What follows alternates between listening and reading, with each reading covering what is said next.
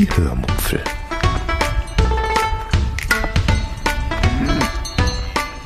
Aus dem Tagebuch einer Allgäuerin.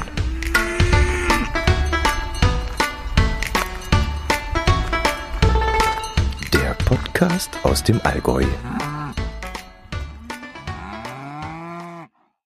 Hallo und herzlich willkommen zur 426. Episode der Hörmupfel mit Erscheinungstermin am 24. Juni 2022. Heute erzähle ich euch von Marmelade aus Bad Kreuznach, von einer Geocaching-Tour und Kork in Weinflaschen. Viel Spaß beim Hören.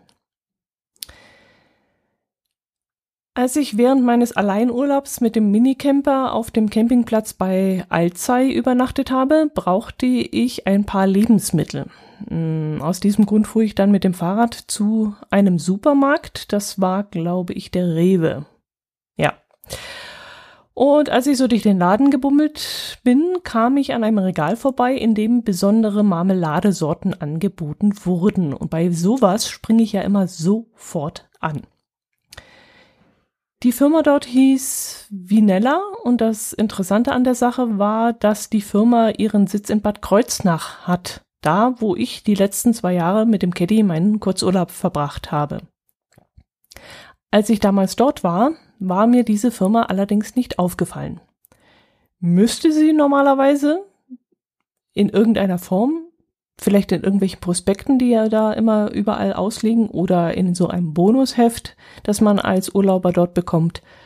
Aber ich habe eben nichts gesehen. Wie so oft bei so speziellen Produ Produkten und Produzenten mh, mm, sind solche Produkte nicht immer ganz billig. In diesem Fall kostete ein Glas Johannisbeeren Kaffeefruchtaufstrich mit 225 Gramm 3,99 Euro. Klingt schon von Haus aus teuer, aber wenn man das gleiche Glas auf der Internetseite bestellen möchte, muss man dafür sogar 5,40 Euro hinblättern. Und dann kommen noch zusätzlich 4,90 Euro Versandkosten bis zu einem Paketgewicht von 10 Kilogramm hinzu, beziehungsweise 7,90 Euro für Pakete über 10 Kilo. Und das läppert sich schon gewaltig. Aber wieso eigentlich nicht? Wenn das Zeug schmeckt, gönn dir was. Ja, und da ich jetzt vor Ort war und die Gläschen dann vor mir standen und um das einfach mal auszuprobieren, habe ich da mal drei Gläser mitgenommen, die mich da am meisten angesprochen haben. Das waren die erwähnte Sorte Johannisbeeren Kaffee, aber auch die Sorte Mirabelle Mandel und Birne Vanille. Die Johannisbeere Kaffee habe ich dann gleich mal zu Hause aufgemacht, als ich zurückgekommen war. Und ich muss sagen, die schmeckt schon mal richtig lecker. Allerdings finde ich den Kaffeegeschmack nicht besonders stark und ich hätte ihn mir wirklich etwas intensiver gewünscht. Aber bei einem Fruchtanteil von 75 Prozent, da will ich wirklich nicht meckern. Also ich glaube, ich habe noch nie irgendwie so einen Fruchtaufstrich erwischt, der gar so viel Fruchtanteil hatte. Ich glaube, die wenigsten Marmeladen haben so viel Frucht. Oder gibt es einen Unterschied zwischen Marmeladen und Fruchtaufstrich? Das kann auch sein, dass da auch nochmal in der Bezeichnung ein Unterschied gemacht wird. Beim Marmeladenhaus in Passau waren, soweit ich mich erinnern kann, immer 65% Fruchtanteil enthalten. Mit anderen Worten, Vinella toppt das Ganze nochmal. Der Fruchtaufstrich schmeckt wie gesagt auch sehr lecker und ist nicht allzu süß, genauso wie ich es auch mag. Und da das Marmeladenhaus in Passau, bei dem wir Stammkunden waren, nach zehn Jahren die Produktion und den Verkauf eingestellt haben, müssen wir uns ja jetzt sowieso nach einer neuen Marmeladenquelle umschauen.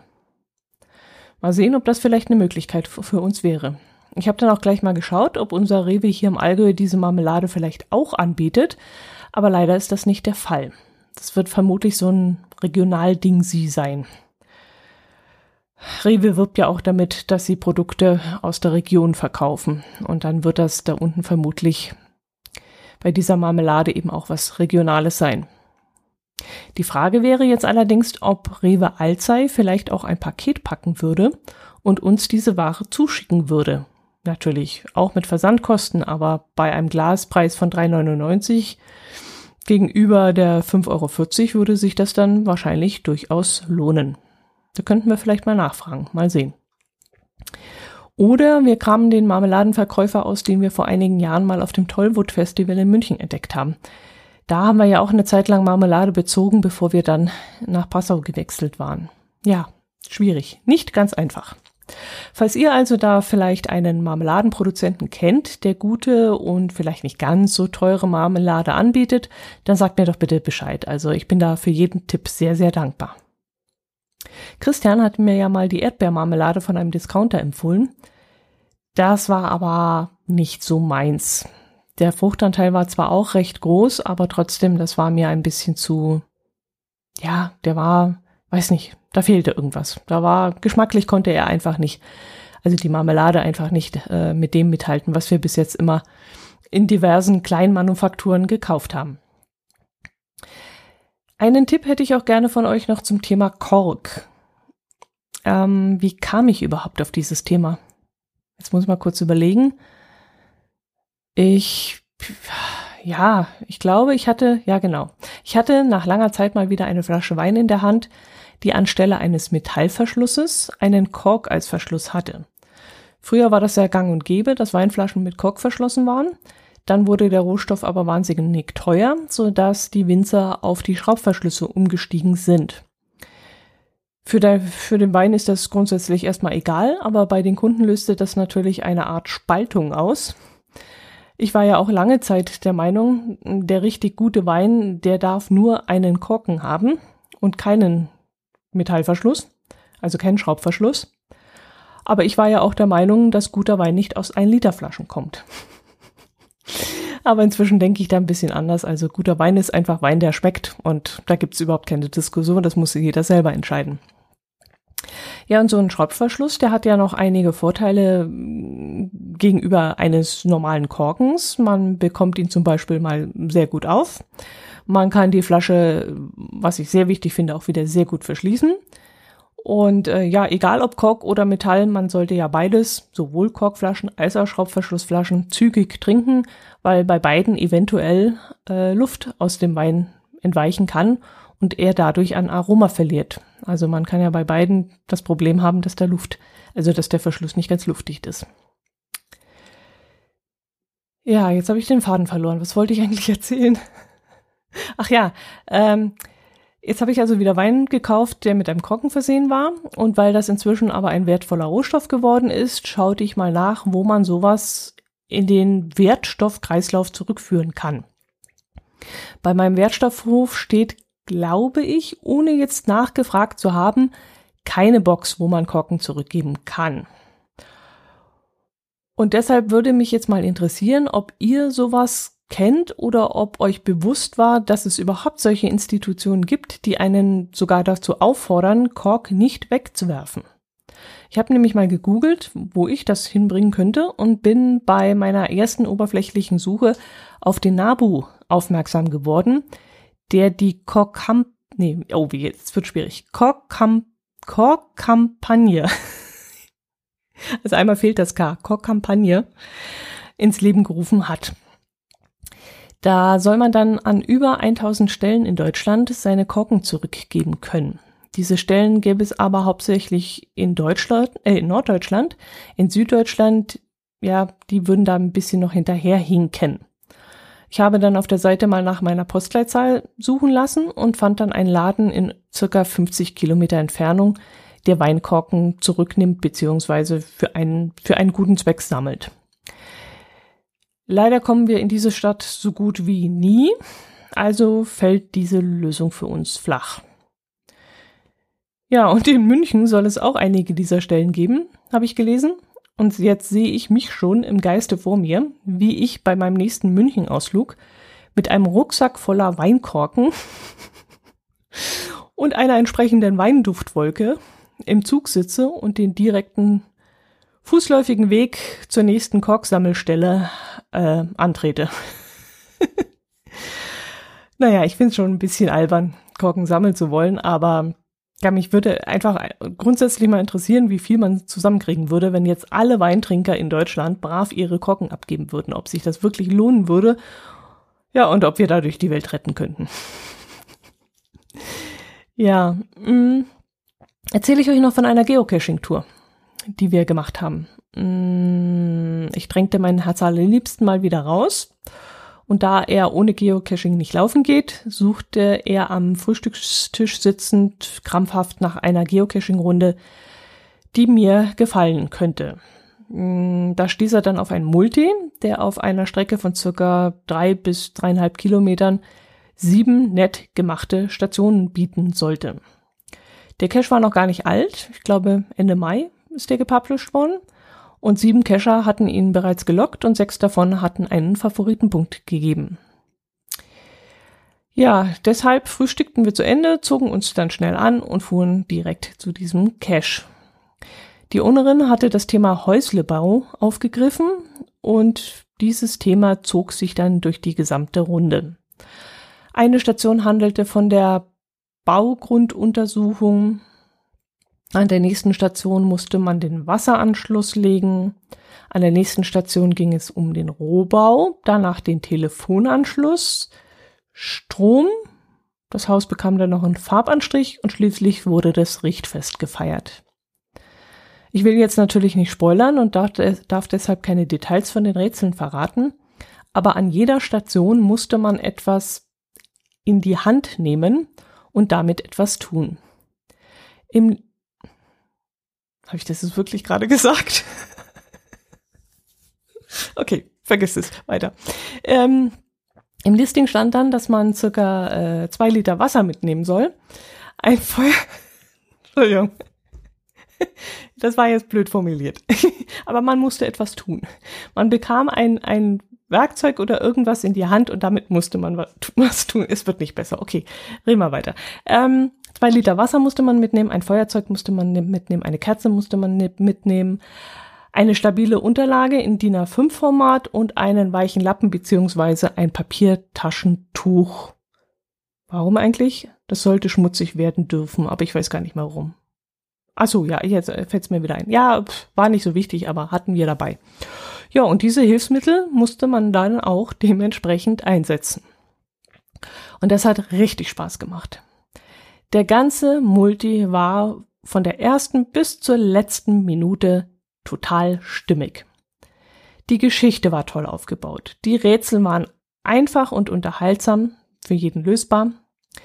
Der Weg zwischen den einzelnen Stationen hatte eine angenehme Länge. Man musste nicht zu sehr irgendwie davon abweichen, nicht ins Zeckendickicht ähm, abweichen. Es war wirklich eine rundum gelungene Tour. Also wenn ihr da mal in der Gegend sein solltet von Leutkirch, dann macht den Cache Schaffe, Schaffe, Häusle baue. Mit der GC-Nummer, Moment, ich habe sie irgendwie notiert, ja, GC 9V7ER und gibt da bitte um Himmels Willen einen Pfaffpunkt. Wer da keinen gibt, der gehört echt geteert und gefedert. Danach haben wir noch einen anderen, wesentlich älteren Cache dieser Ownerin aus dem Jahr 2014 gemacht und dem merkte man dann doch schon an, dass er etwas älter ist. Ähm, die Natur hatte sich dann seit dem Legen des Caches merklich verändert und teilweise mussten wir ziemlich tief ins Zeckengras was mich dann während des Cachens schon sehr nervös gemacht hat und mir dann auch, ja, ziemlich schnell den Spaß vermieste. Aber nichtsdestotrotz war der Cache auch sehr süß gemacht. Ich glaube, das waren dann neun Stationen und alle drehten sich um Asterix und die Gallier. Und wer sich damit ein bisschen ausgekannt hat, kann die Fragen gut beantworten. Die Geschichte war dann auch rund um Asterix und seine Freunde und an die Umstände vor Ort angepasst. Und das fand ich so spannend, denn ähm, lustigerweise lief man da schon von Anfang an auf einem Römerweg, also einer alten Furt, durch den damals tatsächlich die Römer mit ihren Wagen gezogen sind. Und dann kam man irgendwann ein, an einen Wasserturm. Ich glaube, der ist nicht mehr in Betrieb. Ähm, also so, keine Ahnung, aus den 80er Jahren oder so würde ich jetzt mal sagen, also 1980er Jahre. Und ähm, ich weiß nicht, was das mal war. War das ein Wasserturm? Doch, ich glaube, es war ein Wasserturm. Und der wurde dann einfach in die Geschichte integriert und wurde als Wachturm bezeichnet. Und dort passierten dann zwei Dinge, die mich dann später fast zu einem Lachfisch gebracht haben. Äh, mein Herz allerliebster schaute durch ein Fenster des Turms und meinte dann lapidar, da steht ein Gockel. Und ich stutzte und fragte, was steht da? Und er sagte, ein Gockel. Und dann verschwand er im Wald, wo er das nächste Versteck einer Station suchte. Und ich guckte ihm dann hinterher, schüttelte den Kopf und lief dann auch zu dem Fenster hin und schaute hinein. Und da stand tatsächlich wirklich ein Gockel. Ein etwa drei bis vier Meter hoher Holzgockel. Ein roter Hahn aus Holz geschreinert. Ich habe keine Ahnung, was das für ein Ding war und was es dort zu suchen hatte.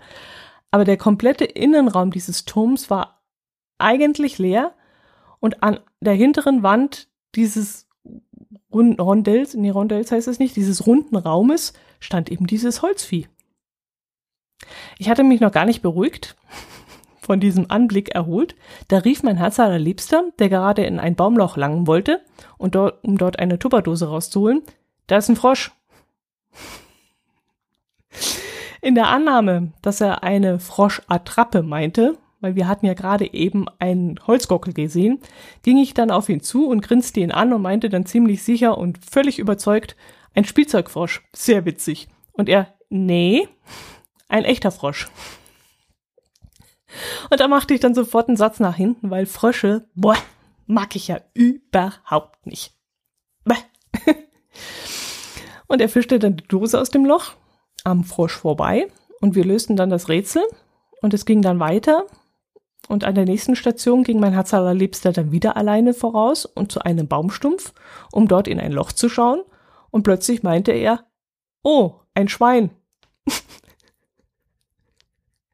und ich stand da und war völlig verwirrt, weil ich das jetzt in dem Moment nicht einordnen konnte. Falscher Guckel im Turm, richtiger Frosch im Loch, Loch mit Schwein. Es war ja nur so ein, keine Ahnung, so ein faustgroßes Loch oder vielleicht zwei Fäuste groß. Und als er da so reinschaute und dann sagte, oh, ein Schwein, war ich mir jetzt nicht sicher, ob da ein echtes Schwein drin sein kann. Es geht schon wieder los. Ich habe da gestanden, ich hätte hier einen Lachanfall gekriegt. Naja. Ihr findet das wahrscheinlich jetzt nicht lustig, aber das ist wieder so eine Situationskomik, bei der man einfach dabei gewesen sein muss, um damit lachen zu können, aber ich fand's richtig gut. Ja, okay. Ähm, ja, das war's eigentlich auch schon. Das war jetzt eine kurze Folge heute, aber es gibt nicht mehr zu erzählen. Weiter ist nichts passiert bei uns, leider. Wir sind dann im Anschluss an den Geocache noch ähm, einkehren gegangen, haben hier noch in der Nähe bei uns eine Gaststätte aufgesucht, auf, äh, wo wir auf der Terrasse sitzen konnten aber die ist nicht erwähnenswert, denn ich war nicht so begeistert. Mein Herz allerliebster meinte zwar, ja, hier können wir mal wieder hergehen, aber ich habe dann gesagt, ja, aber dann esse ich hier weder einen Salat noch Käsespatzen, weil beides war jetzt nicht so doll. Also gingen unsere Meinungen dazu auseinander und ich denke, wir werden da nicht nochmal hingehen. Da gibt's bestimmt wesentlich bessere Gaststätten bei uns im Allgäu, wo man das Geld hintragen kann. Ja, aber das soll es jetzt wirklich gewesen sein. Tut mir leid, dass es so kurz geworden ist, aber vielleicht wird es ja bis zum nächsten Mal ein bisschen mehr zu erzählen geben. Dann wünsche ich euch ein schönes Wochenende, eine schöne Woche. Macht es gut, bleibt gesund, genießt den Sommer und vielleicht könnt ihr schon die ersten Tomaten ernten. Macht es gut, Servus.